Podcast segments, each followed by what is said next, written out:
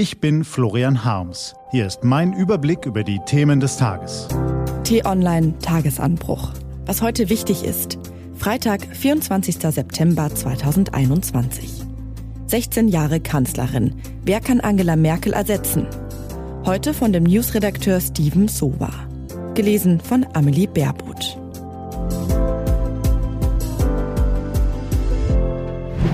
Mission Merkel 2.0. Haben Sie ein Tablet zu Hause? Sie wissen schon, wie ein Handy in groß oder ein Laptop in klein. Im Jahr 2005 hat es eine erste Version dieser Geräte gegeben. Seitdem sind die Tablets moderner geworden. Heute gibt es die Dinger überall. Und sie sind nur ein Beispiel dafür, was in diesen Jahren alles passiert ist. Nur eines ist seit 2005 immer gleich geblieben. Wenn man darauf nach Informationen zu deutscher Bundeskanzler sucht, gibt es zuallererst eine Korrektur beim Genus und dann die simple, seit nunmehr 16 Jahren gleiche Antwort. Bundeskanzlerin Angela Merkel.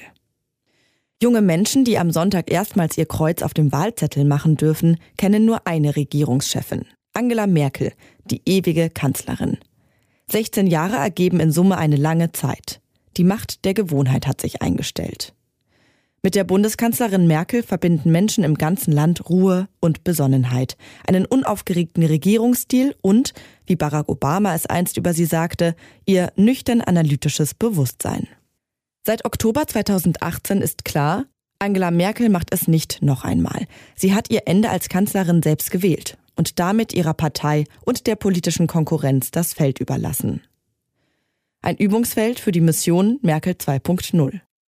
Alle ernsthaften Kandidatinnen und Kandidaten, alle drei Parteien, die in den vergangenen Monaten um das Kanzleramt kämpften, haben mit Angela Merkels Erbe geliebäugelt und sich durchaus an ihr aufgrund ihrer Beliebtheit orientiert. Die Grünen haben Annalena Baerbock statt Robert Habeck ins Rennen geschickt. Die Deutschen haben sich 16 Jahre lang an eine Frau gewöhnt, so das Kalkül. Die Union setzte auf den Teamplayer Armin Laschet, der den internen Machtkampf gewinnen konnte und weniger dominant marktschreierisch auftritt als Markus Söder oder Friedrich Merz. Es sollte der sanfte Übergang werden. Laschet, der vermeintliche Merkel mit Brille und Anzug. Viel näher gekommen ist ihr aber ein anderer. Er ist nur fünf Zentimeter größer als sie, seine Kurzhaarfrisur noch knapper als der bekannteste Bob der Nation. Er kommt nicht aus dem Osten, aber hat dort jahrelang als Anwalt mit der Treuhand verhandelt. Ob er gerne Kartoffelsuppe isst? Vorstellbar.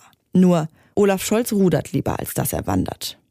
Sie haben richtig gehört, denn Steven Sova findet, Olaf Scholz kommt Merkel am nächsten und macht die Raute vor einigen Wochen gar unverhohlen zu einer PR-Nummer.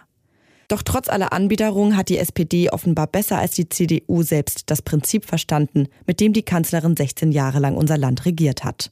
Stabilität. Klar, Deutschland braucht einen echten Wandel ökologisch, technologisch, ökonomisch.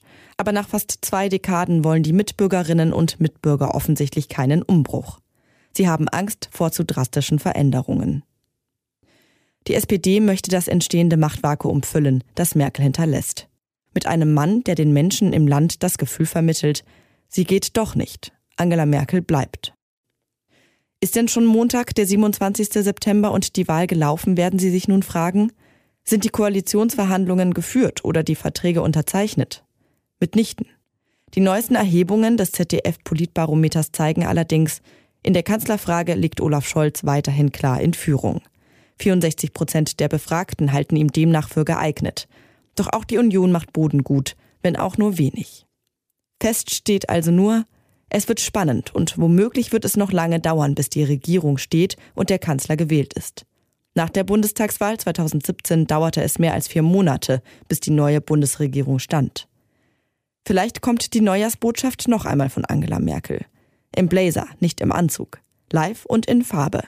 Dann auch auf ihrem Tablet. Was heute wichtig ist. Die T-Online-Redaktion blickt heute für Sie unter anderem auf diese Themen.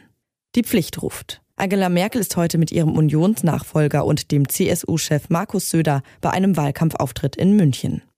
Und unsere Zukunft geht auf die Straße. In mehr als 400 Städten protestiert heute die Klimaschutzbewegung Fridays for Future. Diese und andere Nachrichten, Analysen, Interviews und Kolumnen gibt's den ganzen Tag auf t-online.de. Das war der T-Online-Tagesanbruch vom 24. September 2021, produziert vom Online-Radio und Podcast-Anbieter Detektor FM. Morgen gibt's den Tagesanbruch am Wochenende mit dem Rückblick auf die wichtigsten Themen der Woche.